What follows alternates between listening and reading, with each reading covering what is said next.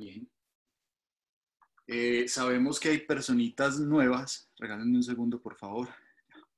Sabemos que hay personitas nuevas, entonces, como ya es costumbre, vamos a hacer una pequeña introducción al grupo para que todos estemos al tanto de qué se trata todo esto. Nosotros nos llamamos Aprender, Servir y Vivir. Somos, podríamos decirlo así, un grupo no denominacional. Esto quiere decir que no levantamos bandera ni para el lado evangélico ni para el lado católico, en tanto que el sentir que Dios ha puesto en nuestro corazón es servir a la unión de la iglesia y no ser un, un grupo más, digamos, que colabore justamente en esa división que tan marcadamente ya viene desde hace tantísimos años. Entonces, en ese orden de ideas nos enfocamos en lo que une a toda religión que se considere cristiana, esto es a las religiones tanto o a las denominaciones tanto evangélicas como católicas, que es la palabra de Dios. La Biblia para ambas denominaciones es exactamente la misma y por eso, digamos, esa es nuestra base y fundamento. Y desde ese punto apuntamos y tenemos, digámoslo así, como misión y como un sentir muy fuerte en el corazón de que toda persona de una forma sencilla pueda aprender a relacionarse con Dios para que pueda no solamente, digámoslo así, tener una idea de Dios, sino que pueda experimentar a Dios tal cual Él quiere que le experimentemos. Esa podríamos decir que es la dicha del creyente. Y cuando vemos un creyente que vive su fe sin la experimentación de Dios, es un creyente, yo creo, al que le faltan las dos piernas. Por eso es tan importante para nosotros hacer énfasis en esto. Y por eso tenemos pues eso como, podríamos decir casi que como principio. Entonces, eh, básicamente lo que hacemos acá en los días martes es dar una charla tipo temática en la cual nos enfocamos en abordar un tema y hablarlo desde nuestra experiencia con Dios, porque como les decimos, si queremos que todos se puedan dar la oportunidad de experimentar a Dios, pues lo ideal es que quien esté hablando sea alguien que ya, al menos en lo que respecta al tema en cuestión, haya experimentado algo de Dios al respecto, ¿cierto? Eh, hacemos una cuñita, o más bien dos. Tenemos dos canales en YouTube. Uno se llama eh, Aprender, Servir y Vivir, como es el nombre del grupo. Ahí se suben todas estas charlas y las que pues ya vienen desde hace mucho tiempo para que quien quiera pues pueda entrar, darle una ojeadita y encontrar ahí una cantidad de temas, todos desde la perspectiva de Dios y todos de una forma testimonial, como les digo, por la experiencia de aquel que, que en ese momento está dando la charla. Y el otro canal con el cual, pues si bien hoy no corresponde, pero vamos a hablar un poquito acerca de esto. El otro canal es Miércoles de Biblias, así ese es el nombre. Y en este canal nos enfocamos en eh, todos los días miércoles hacer un estudio muy profundo de la palabra, pero muy ameno, no es nada tedioso. Eh, la idea es que se disfrute y que sobre todo toda la enseñanza que hay en la escritura se pueda tomar para el provecho de cada uno. Esas clases las dicta Pablo Velázquez, quienes muchos de ustedes ya conocen, y nuevamente en ese canal, en el canal de miércoles de Biblia, quedan guardadas absolutamente todas las charlas. De hecho, ya hay varias carpetas que están divididas por el estudio de cada grupo. Son estudios largos, muy provechosos, pero muy largos. Entonces, pues ahí están como estas dos herramientas para que cada uno pueda entrar y disfrutar. El día de hoy vamos a estar con un tema bien importante, bien importante, bien importante, diría yo tal, vez el más importante a la hora de hablar de, de, nuestra relación con Dios. Hoy vamos a hablar de lo que es el propósito de Dios a lo largo de la escritura. Y para esto primero vamos a hacer una oración y abordamos entonces el tema. Padre, gracias te damos, Señor. Gracias por tu presencia a nuestro lado, Señor, y aún en nosotros, papá. Yo te pido, Padre, si hay alguna persona conectándose por primera vez, si hay alguien, Señor, que ya lleve días conectándose, papá, que tiene como esta certeza o esta sensación de ti en el corazón, pero todavía no se atreve, papá, a alzar sus ojos al cielo y a pedir que vengas tú y hagas en su vida. Yo te pido, Señor, que en esta noche toques de tal forma el corazón y la mente, Padre, que no quedando dudas y no quedando obstáculos, papá, absolutamente todos los que escuchemos podamos darte cabida completa y el primer lugar en nuestra mente y en nuestro corazón, para que de esa forma podamos ver, Señor, cómo tú tomas el rumbo de nuestra vida, teniendo como destino tu presencia, Señor. Padre, que en este momento, Señor, toda distracción, todo obstáculo, sea físico o espiritual, sea anulado, papá, y los corazones y las mentes, Señor, estén plenamente dispuestos, Señor, para lo que tú quieras hacer con nosotros en este momento. Por eso pido también la presencia del Espíritu Santo, Señor, ahí en el lugar donde este audio esté siendo, Señor mi Dios, eh, reproducido ahí donde esté activo papá, para que podamos ver también, Señor, y experimentar la manifestación, Señor, de tu gloria y tu poder, Señor. En tus manos nos encomendamos, papá. Pon en mi boca aquellas palabras que sean verdad y que sean vida, Señor, y todo aquello contrario a tu voluntad, Señor. Arráncalo de mi corazón y de mi mente, Señor. En el nombre de Jesús te lo pedimos y en tus manos nos ponemos, papá. Amén. Bueno, eh, quiero, quiero iniciar pidiendo una disculpa a quienes, a las personas con las que hemos estado estudiando eh, el libro de Génesis en estos días, porque hoy vamos ya pues como para el grupo eh, mayor a tocar un tema que hemos venido hablando en estos días en ese grupo. Y pasa que no, no, es en vano, desde de un tiempo para acá vengo sintiendo de parte de Dios esa, esa, esa como si fuera una necesidad de Él. Sabemos que Dios, si, si entendemos a Dios dentro de, la, dentro de lo que la palabra Dios significa, no necesita de nada. Pero, pero por el amor que Él tiene para con sus hijos, pareciera que a pesar de no necesitarlo, lo necesita. Es, es como el, el, el deseo de su corazón. Y es justamente de ese tema del cual vamos a hablar hoy. Les decía que tiene mucho que ver con la escritura porque como el título lo dice, vamos a hablar de lo que es el propósito de Dios a través de la escritura. De la escritura se han dicho muchas cosas a través de los años, pero nadie puede negar la, la veracidad y la certeza que hay en ella. De hecho, el poder que también está como contenido en ella y nos dice justamente la palabra que en tanto que esta es palabra que es dada o fue, fue dada e inspirada por Dios a los hombres, contiene asimismo dentro de ella el poder de Dios. Nosotros acá en el grupo hablamos mucho de la necesidad que tenemos de orar, pero lo ideal, y es lo que nos dice el Señor, es que esa nuestra oración venga acompañada de una buena lectura de la palabra. De hecho, Dios nos llama mucho a meditar en la escritura, no como si fuésemos algún tipo de yogis que sentados en una posición algo particular empecemos a hacer algún tipo de respiraciones, eh, digámoslo así como premeditadas. No, no se trata de eso, sino que más, más bien, perdón, podamos sentarnos en un tiempo de intimidad con Dios, tomar la palabra y empezar a leer esa palabra con Dios como si lo que fuéramos leyendo lo conversáramos con Él, entendamos o no entendamos. Yo recuerdo lo, que fue tal vez esos primeros años míos eh, buscando de Dios, lo que fue ese, ese primer tiempo de acercarme a Dios y para mí fue a través de la Biblia, incluso más que la oración fue a través de la escritura. Y hay un momento donde yo estaba sumido en la depresión, en el alcoholismo, eh, había acabado de accidentarme, para quienes no me conocen, había perdido una pierna, tenía 21 años. La vida no solamente en estos aspectos, sino en muchos más se me estaba cayendo a pedacitos. Y, y alguien me dijo que en Dios podía encontrar salida a, todo esto que estaba sintiendo y que en tantos lugares, en tantas formas, en tantas, digámoslo así, como sectas, religiones y tradiciones había buscado salida y no había encontrado, incluso médicamente había tratado de, de, de, de medicarme para poder aliviar esa carga de ese tiempo y no encontraba absolutamente nada de alivio. Cuando alguien me ofrece me habla de Dios, digamos que se me abre a mí como una, una expectativa que nunca había tenido a pesar de que mucho tiempo había hablado o me habían hablado de Dios y decido darle como esta oportunidad. Me acuerdo que tomo las escrituras y empiezo como de pronto quien no sabe cómo acercarse a este libro, a leerlo por donde creo que todo libro debe empezarse a leer por el principio y empiezo a leer un montón de cosas, muchas de ellas no, no las entiendo, pero la persona que me había hablado de Dios me había dicho, busque de Dios, lea la palabra y todas las piezas de su vida empezarán a encajar en el orden correcto.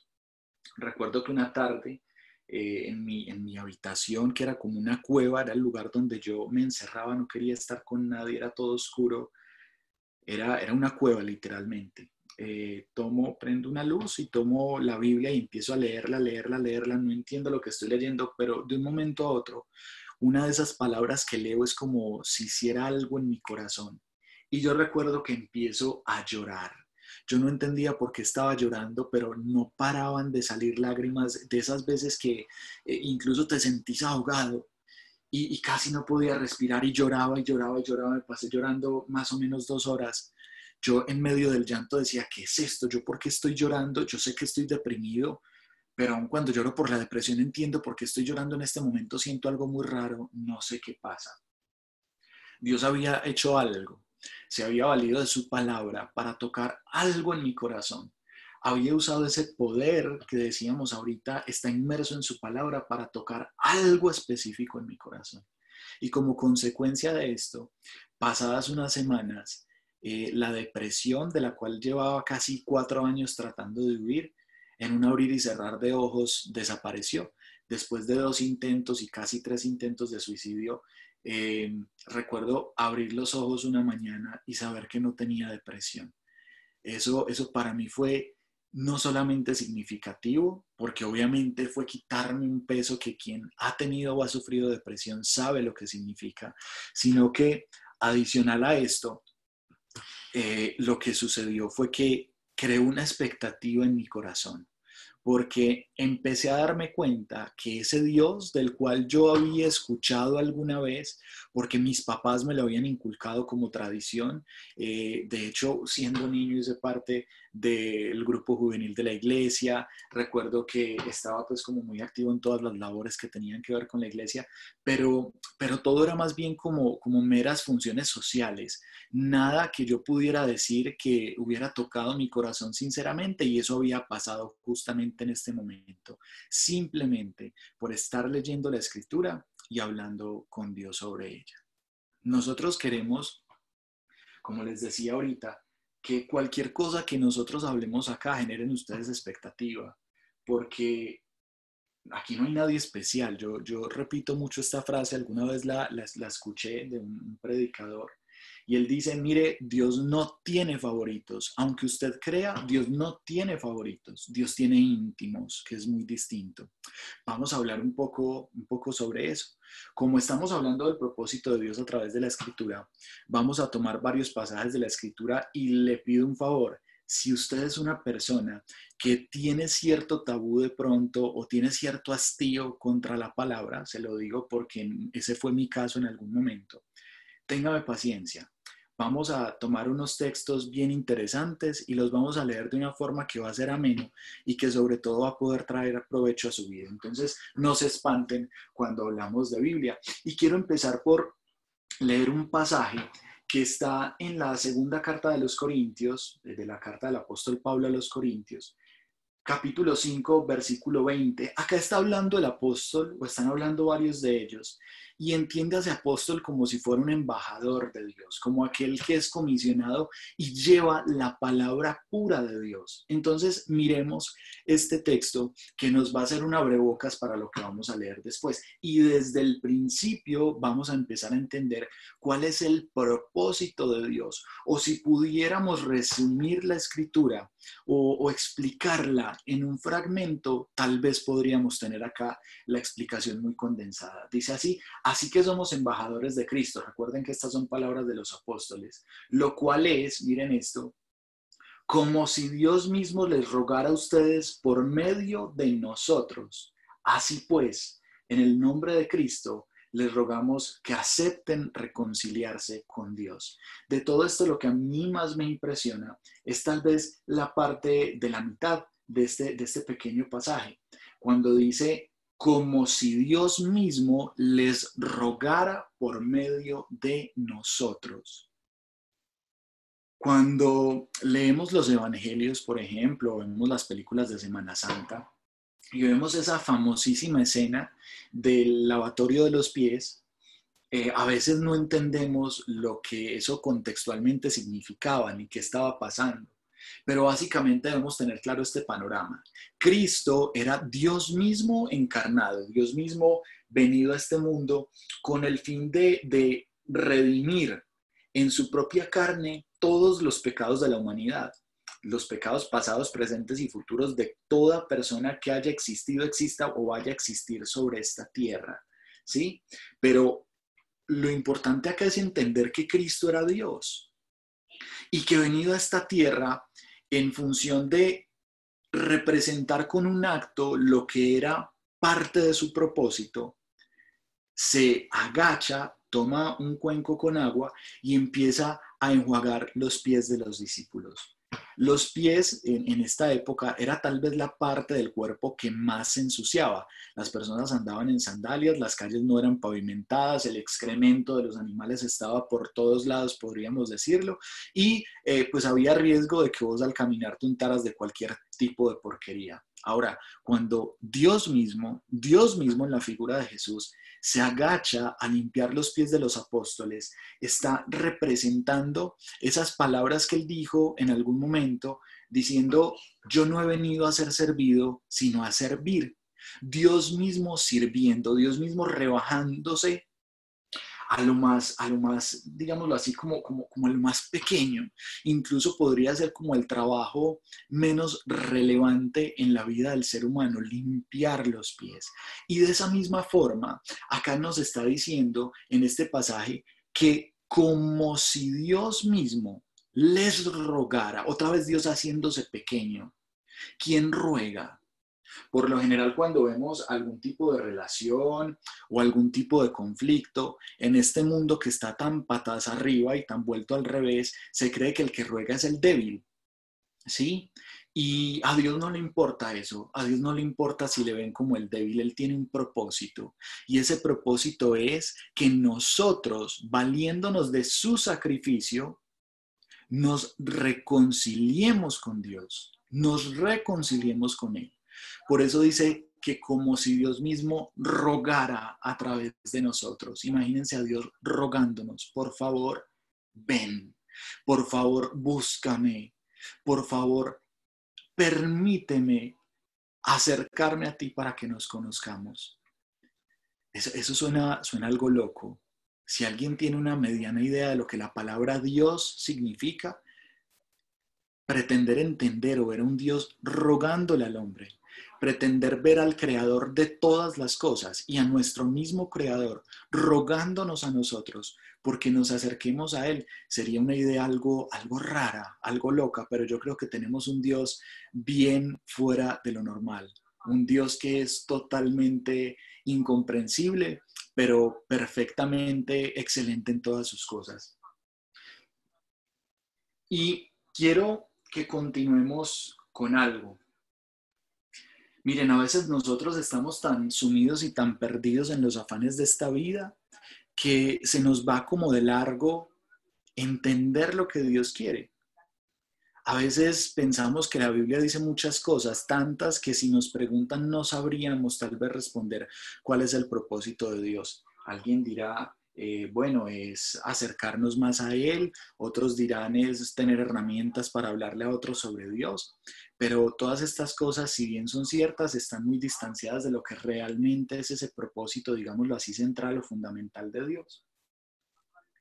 Em, tenemos unos, unos pasajes muy, muy lindos, una historia muy bonita que vamos a leer a continuación y nos va a ayudar a entender cómo en esta vida nosotros podemos, aún estando cerca de Dios, vivir sin conocerle. Antes de que leamos esto que ya tenemos en pantalla, quiero hacer un pequeño recorderis al respecto. Eh, cuando nuestro Señor muere en la cruz, cuando Cristo muere en la cruz, dice la escritura, y vuelvo a lo mismo, esto se ve mucho en las películas de Semana Santa, había un templo y en ese templo un lugar el cual se llamaba el Santo Santorum eh, o, el, o el Santo de los Santos era el lugar donde antes de Cristo, en tanto que la presencia de Dios o Dios no podía tener contacto con, con, cualquier persona, digamos, la presencia de Dios estaba confinada a ese espacio pequeño, ahí era donde se manifestaba, no que estuviera la totalidad ni la grandeza de Dios ahí, sería imposible, pero sí que ahí se manifestaba. Y ese templo lo separaba, ese espacio, perdón, lo separaba del resto de los mortales un velo cuando Cristo muere, cuando Él paga por nuestros pecados, en tanto que el pago por nuestros pecados es efectuado y nosotros, por ese sacrificio, tenemos paz para con Dios, es decir, ya no hay una deuda pendiente, espiritualmente hablando, luego nos dice, la, nos cuenta la, la, la, escritura y nos muestran las películas de Semana Santa que ese velo se rompe. Y roto el velo, entendemos que hay un significado y es que esa presencia que durante tanto tiempo estuvo contenida y que era, digámoslo así, inaccesible para todo ser humano, a partir de ese momento por el sacrificio y, y, digámoslo así, el perdón que en Cristo tenemos por nuestros pecados, la presencia de Dios, la, la, manifestación de Dios está abierta para todo aquel que quiera. Por eso, digámoslo así, la entrada a ese lugar, al lugar de la presencia de Dios, es la fe, ¿sí? Pero ojo, hay un problemita y es el problema de la gran mayoría de los creyentes, que si entendemos que esta presencia o la imagen de Dios, llamémoslo más bien presencia para no confundirnos, está en una habitación cuando yo creo en el sacrificio de Cristo, procedo esa fe en el Señor, esa puerta que, está, que estaba encerrando, que tenía resguardada la presencia de Dios, se abre. Ahora, yo por la fe entro, pero el hecho de que yo entre no quiere decir que ya esté cerca de Dios, que esté, que esté al lado de Él, estoy más cerca de Él. Ya la salvación para mí en ese momento es algo definitivo en tanto que he creído en Dios, pero ya va a depender de mí ahora como creyente, qué tanto yo quiero acercarme a aquel que me llamó, a aquel que me salvó. ¿Qué tanto yo quiero? Por eso el clamor del apóstol Pablo en el versículo que leíamos anteriormente. Él le estaba hablando a algunas personas que ya eran creyentes y les está diciendo, reconcíliense con Dios, pero no solamente en forma de, venga, arregle, póngase a cuentas con Dios, acepte el, el, el, el perdón de Cristo y, y eso es todo, sino que adicional a eso le estaba diciendo, acérquense al Señor, acérquense al Señor. Vamos ahora sí, ya teniendo como este panorama aquí eh, como abre bocas, a los 28 minutos, vamos a enfocarnos en este texto. Vamos a leer una, una historia, una pequeña historia o parte de una historia del libro de Génesis. Vamos a leer la historia de una mujer que se llamaba Agar. Agar era una mujer eh, que para ese entonces, digámoslo así, estamos hablando en el tiempo de Abraham, de hecho esta mujer era una sierva, una esclava de Abraham, pero era una mujer que no era propia de la familia de Abraham, era una mujer que muy seguramente había sido comprada como esclavo. El tema de la esclavitud, pues obviamente no es algo que Dios acepte, ni mucho menos, pero de eso se hablará en otra ocasión. Simplemente era algo que se acostumbraba en este tiempo y Dios fue lidiando con esto hasta el punto que terminó por desaparecer totalmente de su pueblo. Pero volviendo a lo que a nosotros nos interesa, Agar era una mujer egipcia que tenía unas, unas, digámoslo así, tradiciones en cuanto a sus deidades, porque eran varias, muy distintas a las, a la, digámoslo, a la referencia que Abraham tenía de Dios. Los egipcios eran politeístas, Abraham era monoteísta, tenía fe en un solo Dios. Entonces esta mujer llega a habitar a la casa de Abraham y se encuentra con un hombre que predica la fe en un solo Dios. Habla de que él tiene un solo Dios que se encarga de todas las cosas. En la antigüedad se tenía un Dios para cada, para cada necesidad o para cada situación de la vida. Por eso eran tantos y mientras más tuviera, pues digamos que era mejor visto. Por eso era tan rara la predicación de Abraham, porque era un hombre que decía que tenía un Dios que era suficiente para todas las cosas. Eh, esta mujer entonces, obligada a vivir bajo este lugar, pero bajo unas muy buenas condiciones, eh, va creciendo en edad y va creciendo teniendo en su oído toda esta predicación de Abraham, todo este hecho de que hablar, Abraham hablara tanto de su Dios. Esas cosas empiezan a quedar en la mente de Abraham casi como en potencia, algo que empieza a estar guardado en su mente, pero que no propiamente ella lo utilice o lo aplique, simplemente es una información que tiene a disposición en su mente y ya está. Ahora, Abraham tenía una esposa, esta esposa, la esposa de Abraham se llamaba Sara y resulta que Sara no podía tener hijos y tal vez una de las cosas más importantes, sobre todo cuando hablamos de, todo lo que tiene que ver con el Antiguo Testamento, era para una familia la descendencia. Y entre Abraham y Sara había un afán por poder eh, tener un hijo. Por lo tanto, ante la imposibilidad de, de tenerlo, en un ataque de frustración, y, teniendo una promesa de antemano de Dios que les decía, yo les voy a dar un hijo, pero ellos no siendo pacientes y dejándose llevar más por lo que su mente les dice que por lo que Dios les había dicho, entonces dice Sara, le dice a Abraham, venga, vamos a hacer una cosa. Y vamos a leer entonces qué es lo que está pasando acá. Yo voy a leer en una versión que de pronto es un poco distinta a la que está en pantalla. No, Reina Valera, yo creo que estamos igual entonces. Vamos a esto, dice así. Respondió, respondió Disculpenme, estaba en el lugar que no era. Regálenme un segundo. Bueno. Eh, bueno, aquí, aquí me faltó poner una parte del, del, texto, entonces les voy simplemente como narrar lo que sucedió. Sara le dice a Abraham, venga, como no podemos tener hijos, ¿por qué no hacemos una cosa? Acuéstese usted con, con Agar, con la esclava, y tengamos de ella un hijo. Esto era algo que se acostumbraba mucho en esa época y básicamente lo que se hacía era que se, la persona de la casa, el jefe de la casa, se acostaba con una de las esclavas.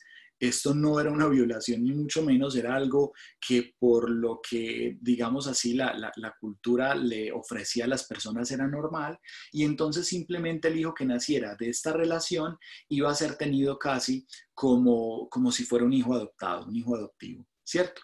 Esto se da de esta manera, pero Sara, que fue justamente la que propició todo esto, cuando llega el momento de, en, que este, en que esta mujer está en embarazo, empieza a sentirse como su dignidad atropellada. Tal vez pensará, esta esclava sí pudo tener hijos y yo que soy la señora no. Entonces empieza como a mirarla con recelo y tal vez atacarla un poco. Y esto genera que Agar se sienta supremamente mal y trate de huir de eh, la casa de sus señores, de Abraham y de Sarai. ¿Sí? Entonces vamos a leer esto. Dice, Abraham respondió Abraham a Sarai, mira, tu sierva está en tus manos, porque ella va y se queja donde Abraham, y dice, haz con ella lo que bien te parezca. Y como Sarai la, la afligía, Agar huyó de su presencia. Agar toma, digamos que si alguien se logra ubicar geográficamente en un mapa, estamos en lo que actualmente es Israel, y cuando Agar huye, Agar sale más o menos de la zona media del actual Israel y empieza a tomar rumbo hacia el sur, como descendiendo hacia Egipto. Dice que casi en la mitad del camino, un poquito antes tal vez, la halló el ángel del Señor, junto a una fuente de agua en el desierto, junto a la fuente que está en el camino de Shur. Y él le dijo, Agar, sierva de Sarai, ¿de dónde vienes y a dónde vas? Como si este ángel no supiera lo que estaba haciendo eh, esta mujer. Sabía que estaba oyendo, pero muchas veces las preguntas que Dios nos hace no, son casi como una especie de pregunta retórica, no tienen la intención de que nosotros proveamos una respuesta, sino que al nosotros hacernos esa misma pregunta, entendamos que hay en nuestro corazón. El interés de Dios es nuestro corazón, por eso siempre trata de desnudarlo. Acá le está tratando de mostrar a Agar, no, no le está preguntando para dónde va, sino qué te está haciendo correr. Ella respondió, huyo de delante de Sarai, mi señora. Le dijo el ángel del Señor, vuélvete a tu señora y ponte sumisa bajo tu mano. Le dijo también el ángel del Señor, multiplicaré tanto tu descendencia que por ser tanta no podrá ser contada. Vamos, Claudia, ¿me la pasas, porfa? Y añadió el ángel de Jehová, muchas gracias. Has concebido, concebido y darás a luz un hijo y le pondrás por nombre Ismael, porque Jehová, Jehová o el Señor ha sido tú, eh, ha oído tu aflicción. Miren esto, Agar huía de este lugar y huía llena de dolor. Estaba triste, ¿sí? Tal vez iba pensando, meditando como muchos de nosotros cuando acabamos de vivir algo que para nosotros es doloroso y, a veces incluso como creyentes no queda en nuestra mente en medio del dolor el momento para pensar en Dios, sino que vamos doliéndonos y, y pensando en eso que, que nos acaba de suceder, en eso que está sucediendo. Si así nos pasa a nosotros que somos creyentes, pues mucho menos a esta, una mujer que si bien había escuchado de Dios no le conocía. Dice entonces que este ángel le habla y le empieza a dar unas promesas de parte de Dios que tienen como función calmar el dolor que ella está sintiendo. Por eso le habla incluso sobre su descendencia. Y le dice, tu hijo será un hombre fiero, su mano se levantará contra todos y la mano de todos estará contra él y habitará delante de todos sus hermanos. Esto es una promesa que si bien habla un poco del carácter del hijo, habla de que va a ser prosperado en todo lo que haga. Luego dice, entonces dijo, dio Agar, al, dio Agar, miren esto, dio Agar al Señor que hablaba con ella el nombre de, tú eres el Dios que me ve, porque dijo, ¿acaso no he visto aquí al que me ve? por lo cual llamó al pozo donde te había, había, tenido ese encuentro, el pozo del viviente que me ve. Ese pozo está entre Cades y Beret. Lo que le sucede a esta mujer es que ella va, como les digo, meditando en su dolor, meditando en su dolor. Y en medio de la nada ve que se le aparece el Dios del cual ella había estado escuchando casi durante ya muchos años de su vida por la predicación de Abraham. Y se da cuenta que aquel a quien ella no estaba buscando la estaba buscando a ella. Aquel en quien ella no estaba poniendo sus ojos, había puesto sus ojos en ella. Por eso ella pone este nombre a Dios, le reconoce a Dios esta virtud. Tú eres el Dios que me ve. Cuando tú cuando yo no te veía, tú me estabas viendo. Cuando yo estaba sumida en mi dolor, tú estabas teniendo cuidado de mí. Y eso es tan fuerte para el corazón de Agar que al lugar donde tiene ese encuentro, le pone por nombre también el nombre que ella le ha dado a Dios. Ese nombre en hebreo es el Roy, que significa literalmente el Dios que me ve o el que me ve. Pero resulta que ella, al, verse, al tener este encuentro con Dios, yo no sé, para quienes lo hayan tenido, saben que encontrarse con Dios es algo que te llena tanto de fe que no importa qué estés viviendo, no importa qué te esté pasando, después de haber tenido un encuentro con Dios o de tener esos momentos de intimidad con Dios, eh, vos te sentís inmortal y te sentís indestructible. No hay nada que puedas tener al lado que te pueda mover de esa fe en la que estás. Entonces ella decide obedecer, vuelve a la casa de su señor y pasados unos años, unos años, ya con su ya cuando su hijo ha nacido y tiene aproximadamente unos entre 13 y 14 años, ella ya recibe libertad por parte de sus señores para salir de la casa de ellos y decide tomar la misma ruta con destino a Egipto, la misma que años atrás había tomado. Pero vamos a ver lo que pasa en esta ocasión. Dice así, eh, pero Sara, ya aquí estamos hablando del momento en el que había nacido el hijo de Agar, pero Sara vio que el hijo de Agar, y perdón, algo que se me había olvidado decir, para este momento también había nacido el hijo de la promesa de Abraham y de Sara, ese por el cual no habían querido esperar, ya había nacido, ese por el que habían dudado como una promesa a Dios ya había llegado. Y entonces Sara se ve y dice, por Dios, ¿yo qué hice?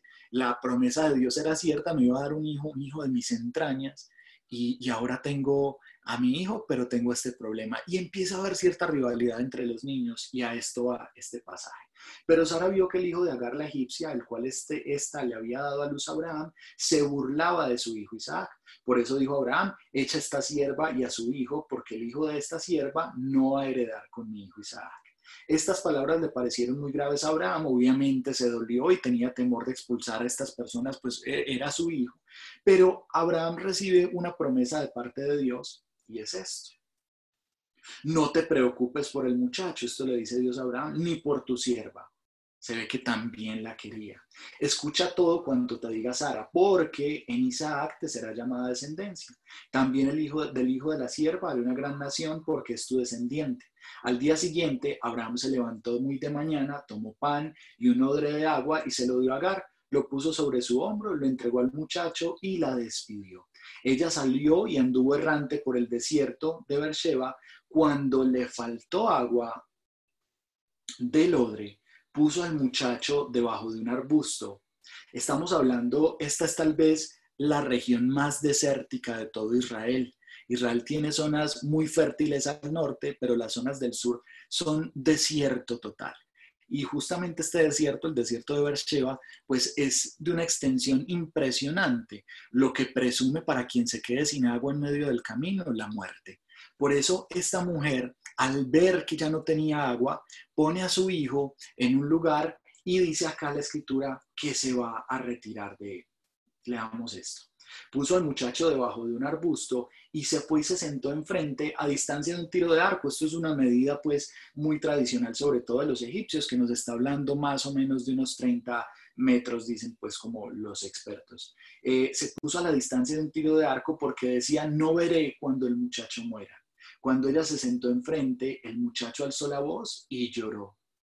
Oyó Dios la voz del muchacho. Miren esto. Este oyó, Dios, esto es lo que se conoce como un antropomorfismo, un antropopatismo, que básicamente es atribuirle en la escritura algún tipo de características humanas a Dios. No es que Dios se hubiera olvidado del muchacho y dice, ay, mira, yo no me acordé de él. No, simplemente el libro nos está queriendo decir que en este momento Dios o la, la atención de Dios y lo que Dios va a decir va a tener que ver con el muchacho y con Agar. Esa es la forma de la escritura expresarnos eh, donde Dios va a decir o va a hacer algo que va a ser importante. Entonces dice, oyó Dios la voz del muchacho y el ángel de Dios llamó a Agar desde el cielo y le dijo, ¿qué tienes Agar? Miren otra vez con una pregunta, otra vez apuntando aquí en su corazón. No temas porque Dios ha oído la voz del muchacho. Ahí donde está, levántate, toma el muchacho y, ten, y tómalo de la mano, porque yo haré de él una gran nación entonces, y esto es muy importante, entonces Dios le abrió los ojos y vio una fuente de agua. Fue Agar, llenó agua del odre y le dio a beber al muchacho.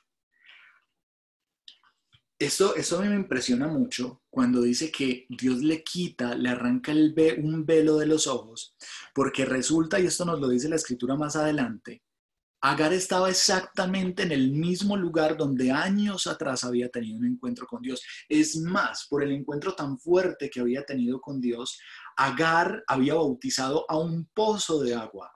Cuando Agar se siente morir, es tanto el temor que ella siente en su vida que absolutamente es como si la vista se le cerrara, como yo no sé si ustedes recuerdan, acá en Medellín, bueno, y en todo Colombia se usó durante mucho tiempo el transporte de escombros eh, con caballos y carretas. Y a los caballos, pues para reducir el susto por lo que había alrededor, le ponían como una especie de tapaojos que hacían que su mirada se dirigiera, pues casi que ni pudieran ver, ¿cierto? Como que vieran simplemente al frente o se dejaran dirigir por quien llevaba las riendas. El temor hace eso con nosotros. El temor nos reduce la capacidad que nosotros tenemos de ver. Y llega el punto en el que si dejas que tu mente sea alimentada por el temor, puedes caer incluso en perder de vista a Dios. Abraham ya conocía, perdón, Agar ya conocía a Dios, ya no solo porque lo hubiera escuchado de su, de su Señor, sino que lo había experimentado. Pero llega un momento de tanto temor por poner su vista en lo que en lo que ella piensa o de lo que ella piensa depende su vida, su hijo, y no poner la vista en de quien depende la vida que es Dios, que su visión se nubla por completo y ve como si fuera la muerte. Cuando nos dice Dios que quita este velo, es como que quita de ella el temor y abiertos los ojos se da cuenta que literalmente se estaba muriendo de sed en un vaso de agua. Cambiemos un poquito el dicho. Tenía un pozo al lado y no se había dado cuenta. No se había dado cuenta de a quién tenía al lado. Y yo quise que tomáramos esta escritura porque los cristianos, seamos católicos o evangélicos, tantas veces decimos creer en el Señor y nos morimos de agua, nos morimos de sed, perdón, teniendo la fuente de agua viva al lado nuestro. Y eso es como consecuencia de no entender cuál es el propósito que tiene Dios a través de la escritura. Quiero que pasemos al siguiente versículo. Miren esto, esto está en el libro de Jeremías, el apóstol, el, profeta Jeremías, esto es Antiguo Testamento. Y nos da tal vez lo que podría ser la clave de la vida, para todo, para absolutamente todo. Para su vida sentimental. Eso puede parecer uno como si fuera una especie de yerbatero, pero literalmente acá tenés la solución para todo en tu vida.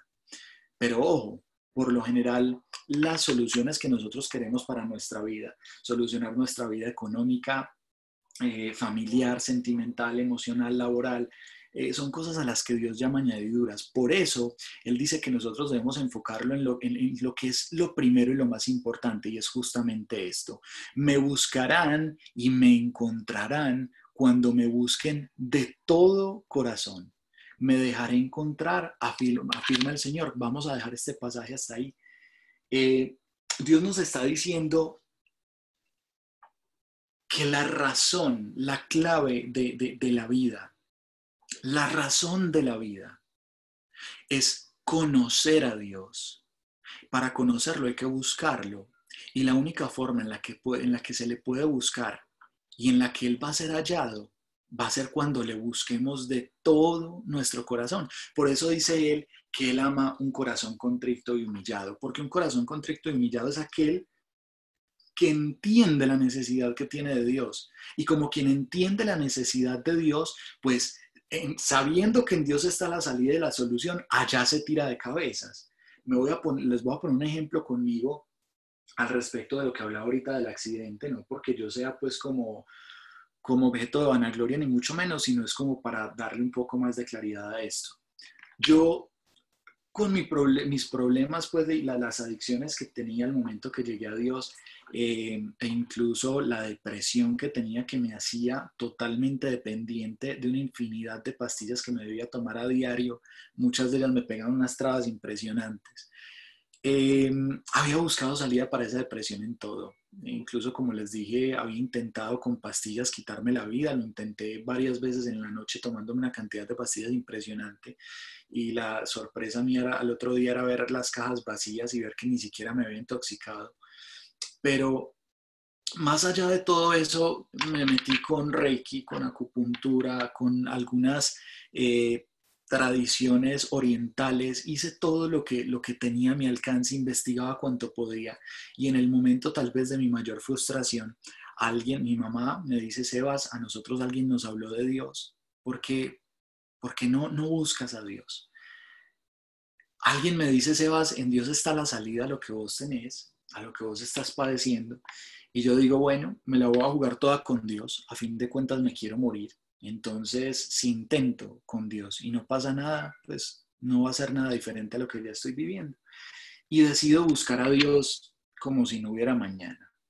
Como, por ahí una historia muy bonita y desde eso hay mucha gente que dice busque a Dios como si se le hubiera perdido un hijo. Déjelo todo, no le importe nada y busque a Dios. Busque a Dios, quiera conocerle no solo le cuente a Dios sus dolores, no solo le cuente a Dios sus tristezas, no solo le cuente a Dios sus necesidades, es más, deje eso en manos de Dios.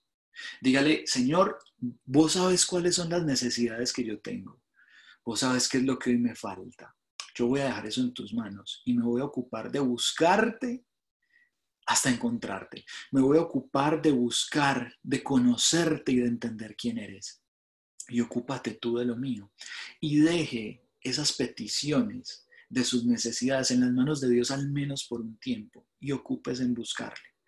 Yo tomé esa decisión, hice eso y la consecuencia fue, como les dije, eh, un día, después de que durante muchos años abría los ojos y me daba rabia estar vivo, un día, cuando menos lo pensé, abrí los ojos y sabía que la depresión se había ido de mi vida yo inmediatamente lo que hice fue abrir las ventanas de mi habitación, que la luz entrara y sentarme a hablar con Dios, a preguntarle, ¿qué hiciste? ¿Qué hiciste que me quitaste esto? ¿Qué hiciste? ¿Quién sos vos?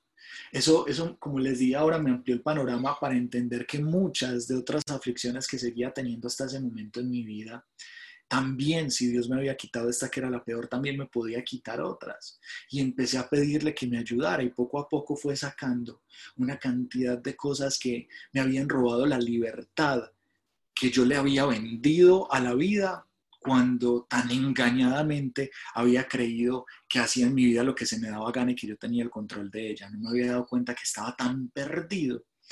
y ver la forma como Dios me, me, me, quitó esa, esa tristeza de encima, me llevó a entender cosas de Dios, pero sobre todo el deseo que Dios tiene de que nosotros le busquemos. Si quisiéramos leer, como les decía ahorita, toda la escritura, nos vamos a encontrar una joya detrás de cada palabra que está escrita. Y casi que esa joya es, es la voz de Dios diciendo, búscame, búscame, búscame. A veces nosotros, y es lo triste, a veces estamos, aún como creyentes, tan sumidos en la vida que seguimos pendientes de aquellas cosas a las que Dios llama añadiduras y dejamos de buscar aquel que nos puede dar todo y aún añadirnos lo que nosotros tanto estamos buscando. Tenemos, estamos desenfocados, estamos demasiado distraídos y tan necesitados que no nos damos cuenta incluso que tenemos al lado aquel que puede saciar nuestra necesidad. Quiero ya para terminar, leer este, este pasaje, este último pasaje. Este fue un adicional, de hecho, pues es algo que sale como en el momento. Y esto está en el Evangelio de Juan, capítulo 17, versículo 3. Estas son palabras directamente de Jesús. Esto es un momento cuando Jesús le está orando al Padre. Y entre la larga oración tan hermosa que hace por nosotros, Él dice estas palabras.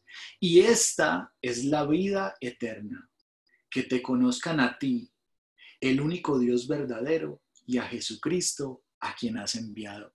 En eso usted puede reducir toda la escritura, o perdón, más bien resumir toda la escritura.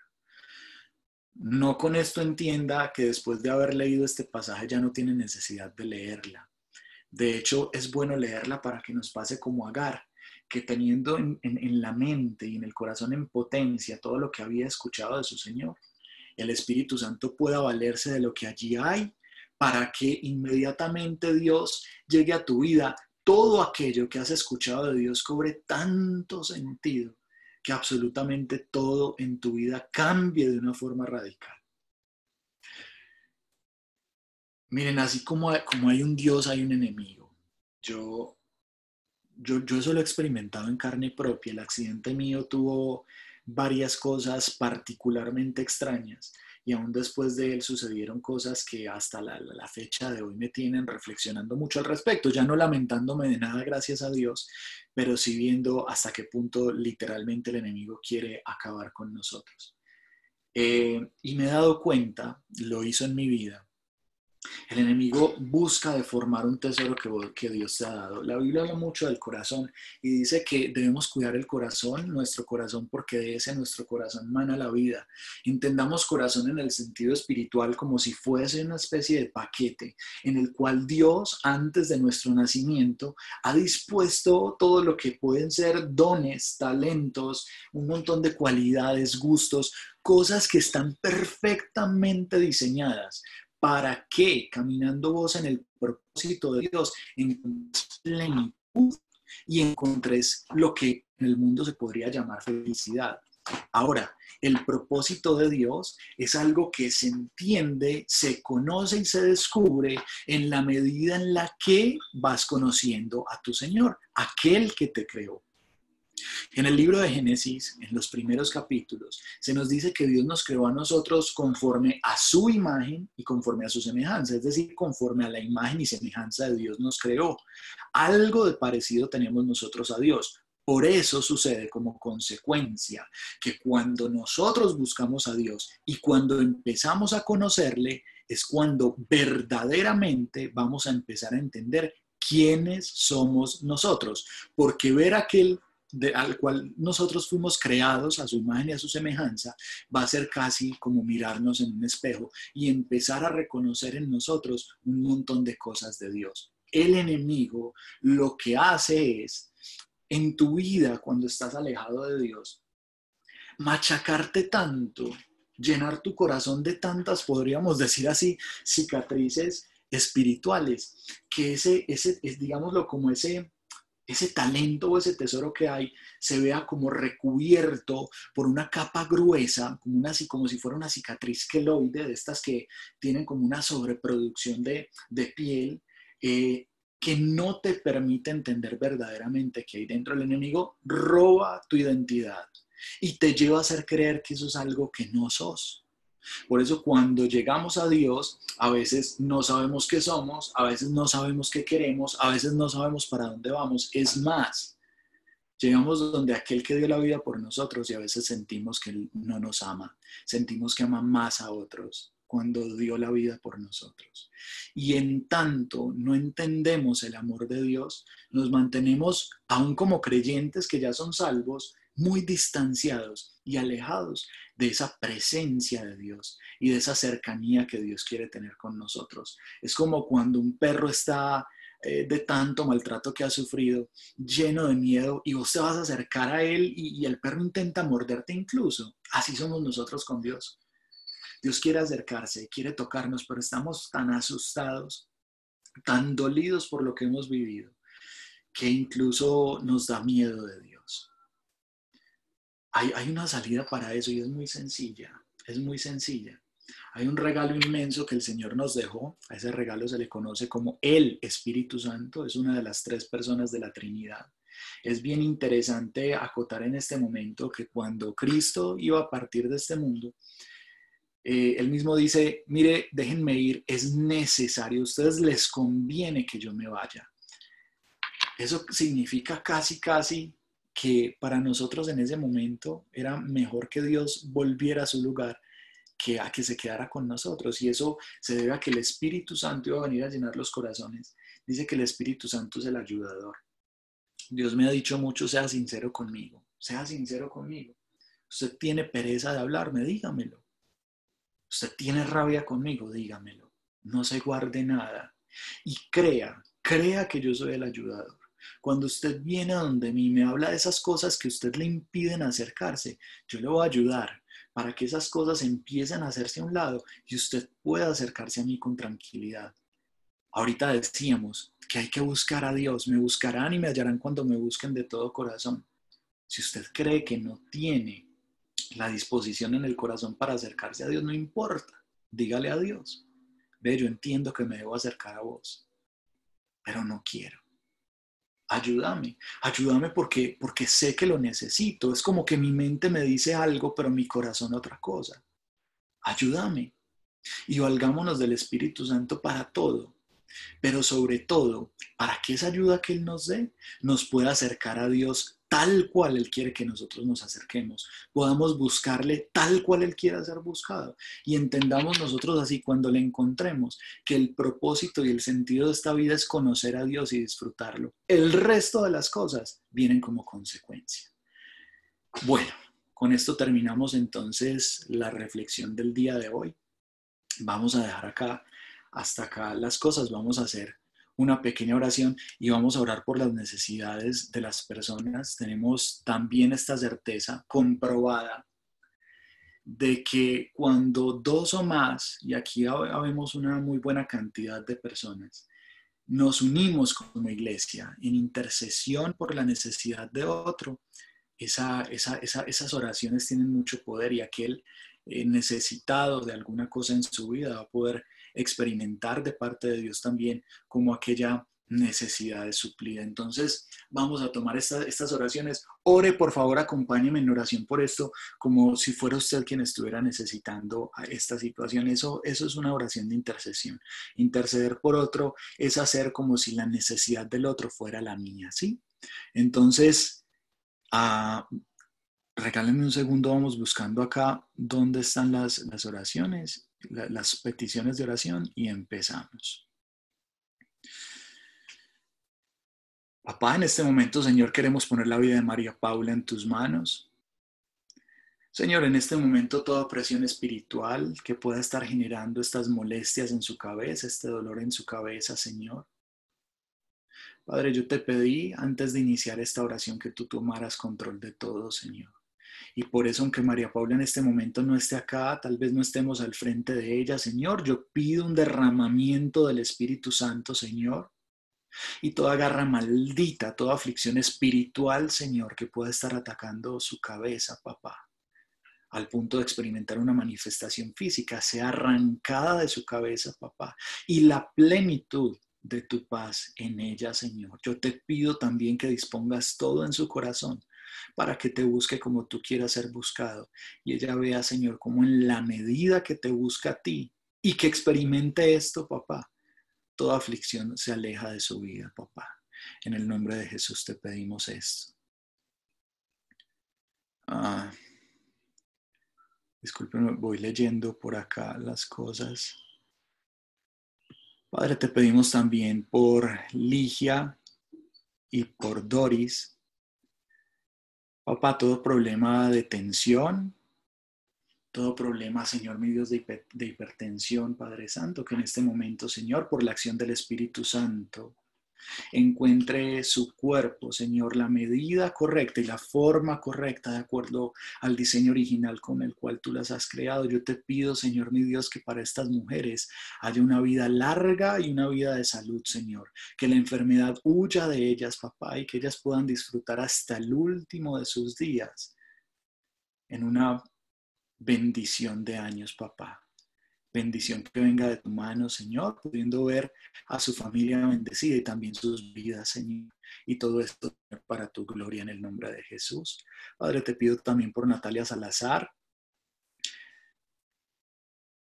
Señor, para que toda masa maligna, papá, toda célula cancerígena, toda reproducción anómala, Señor, en su cuerpo, en el nombre de Jesús desaparezca, Señor. Y en este momento te pido sobre esta mujer un milagro, Señor, creativo, papá, una desaparición, Señor, mi Dios, de todo aquello que está afectando su salud.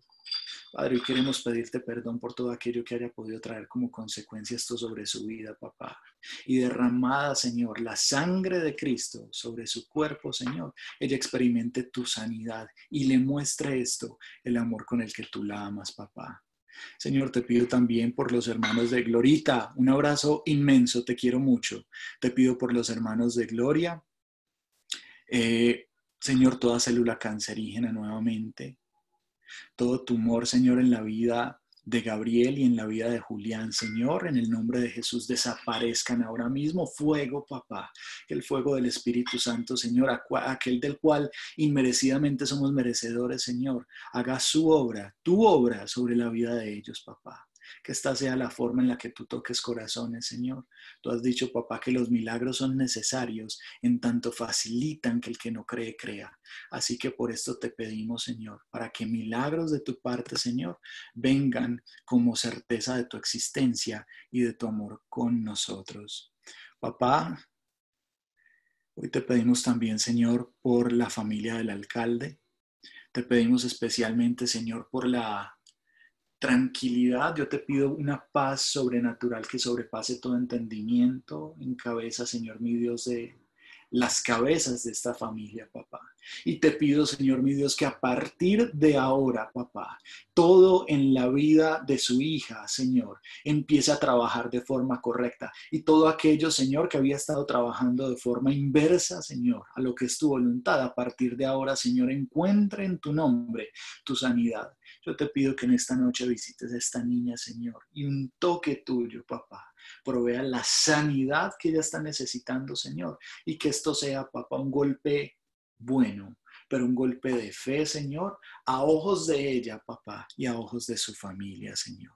Te pido también, papá, por la depresión de Julián Patiño, papá, así como la has quitado de mi vida, quítala de él, Señor. Así como has sanado mi vida y me has dado libertad, dale libertad a él, Señor.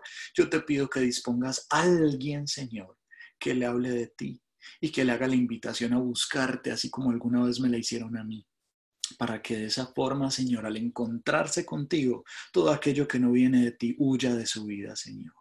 Padre, yo te pido también por la madre de Astrid, por Ligia. Señor, toda infección urinaria en el nombre de Jesús desaparece, Señor. Todo aquello, papá, que quiere o ha buscado atentar contra su vida, Señor, en forma de enfermedad, en forma incluso del dolor en el hombro.